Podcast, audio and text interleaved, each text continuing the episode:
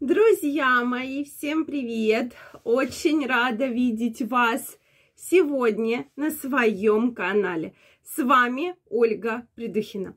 Сегодняшнее видео я хочу посвятить теме герпес влагалище. Можно также сюда добавить герпес вообще полового члена. Какие же возникают жалобы и что же с этим делать? Поэтому, друзья мои, обязательно смотрите это видео. Если вы еще не подписаны на мой канал, я вас приглашаю подписываться.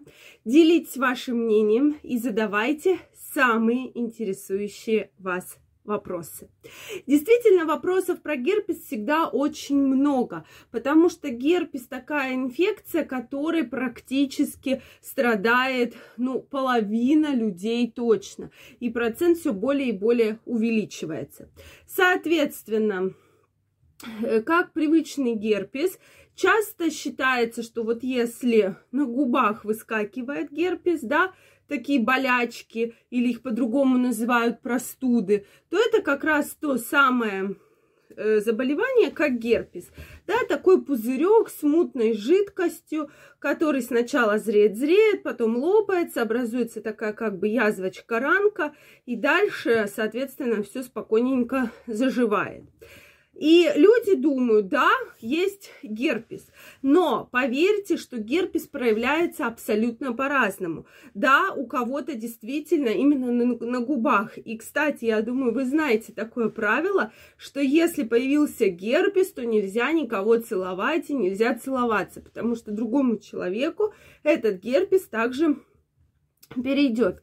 Соответственно, очень часто есть герпес – половых органов, да. Это может быть и генитальный герпес, и провоцированный вирусами простого герпеса, в том числе второго типа.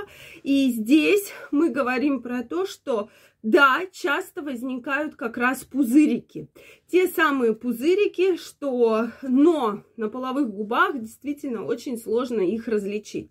И на половом члене их более-менее еще видно, но ведь сразу не подумаете вы, что вот появился маленький прыщик, да, что вот это герпес, то есть сразу куча разных, огромное количество мыслей э, всплывает.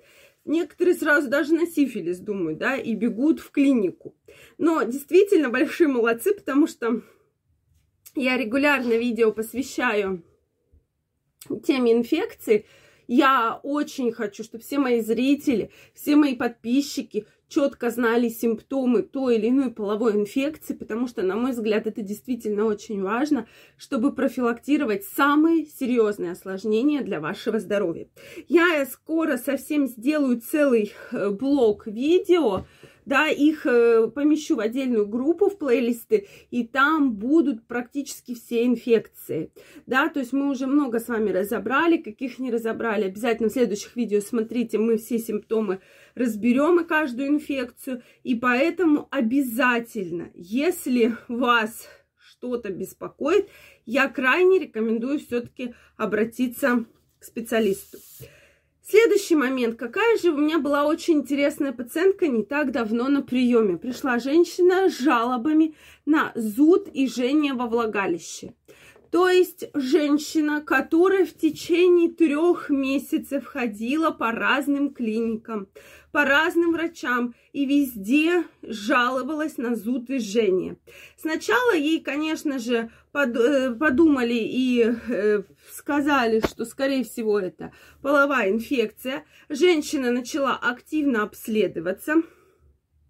Женщина начала активно сдавать мазки, даже лечиться, но в мазках ничего не показала, и ей начали лечить какую-то якобы скрытую половую инфекцию. Вы понимаете, да? Скрытую половую инфекцию, то есть особый такой вид инфекции. Сразу скажу, таких инфекций не существует. Скрытая половая инфекция. Ну, друзья мои, да, у нас есть инфекции, которые в том числе я вам постоянно перечисляю, но вот скрытых инфекций у нас нет. Соответственно, и э, никакого результата не было. То есть, чем она уже только не лечилась, толку не было. В общем, разочаровалась бедная женщина, пришла на прием немножко с другой проблемой и сказала, что вот, вот это вот реально ее беспокоит. Соответственно, при обследовании как раз-таки был выявлен вирус простого герпеса второго типа. Именно эти пузырьки были настолько незаметны ни для гинеколога, ни для женщины, да, ни для других специалистов, где она была. Но на э, вирус, соответственно, герпеса никто ее не проверял. Соответственно, вот такие вот жалобы, что жжение и зуд. Эти жалобы действительно похожи на практически любую инфекцию, передающуюся половым путем. Но в данном случае это как раз была герпес-инфекция. Как только ей был назначен противогерпетический препарат, соответственно, лечилась она достаточно долго, практически в течение полугода, и успешно прошла лечение. После лечения, да, это, э, соответственно, сразу рассказываю, это была еще другая пациентка. Эта пациентка пришла, выявилась у нас э, вирус простого герпеса, но был похожий случай, про что я вам дальше да, рассказываю, что этой пациентке было назначено герпетическое лечение. Похожая пациентка в течение полугода лечилась, она вот с лета до Нового года была пролечена, там были жалобы как раз на покраснение и дикий зуд. Это вот как бы у нас такой закон парных случаев, да. Думаю, уже наперед вам рассказываю. Соответственно, э, Пациентка удачно была пролечена. Данная пациентка, которая не так давно обратилась, начала уже э, лечение и уже написала про то, что мне в сообщении, что да, зуд постепенно отходит, да, что зуда уже нет, ее это уже реально очень сильно радует. Поэтому, друзья мои, также это может случиться и с половым членом. Но на половом члене более видно вот эти пузырьки, чем во влагалище или на шейке матки. Поэтому будьте аккуратнее. Их также может и не быть. Может вот такое скрытое протекание инфекции. Но про данный э, вирус помните и обязательно сдавайте на него анализы, да, и для того, чтобы его подтвердить и пройти лечение. Потому что, как, к сожалению, другие препараты на вирус простого герпеса не действуют. Друзья мои, если у вас остались вопросы, обязательно задавайте мне их в комментариях. Если вам понравилось это видео, ставьте лайки. Не забывайте подписываться на мой канал. И мы очень скоро с вами встретимся в следующих видео. Я вам желаю всего самого наилучшего и до новых встреч. Пока-пока. Главное, будьте здоровы.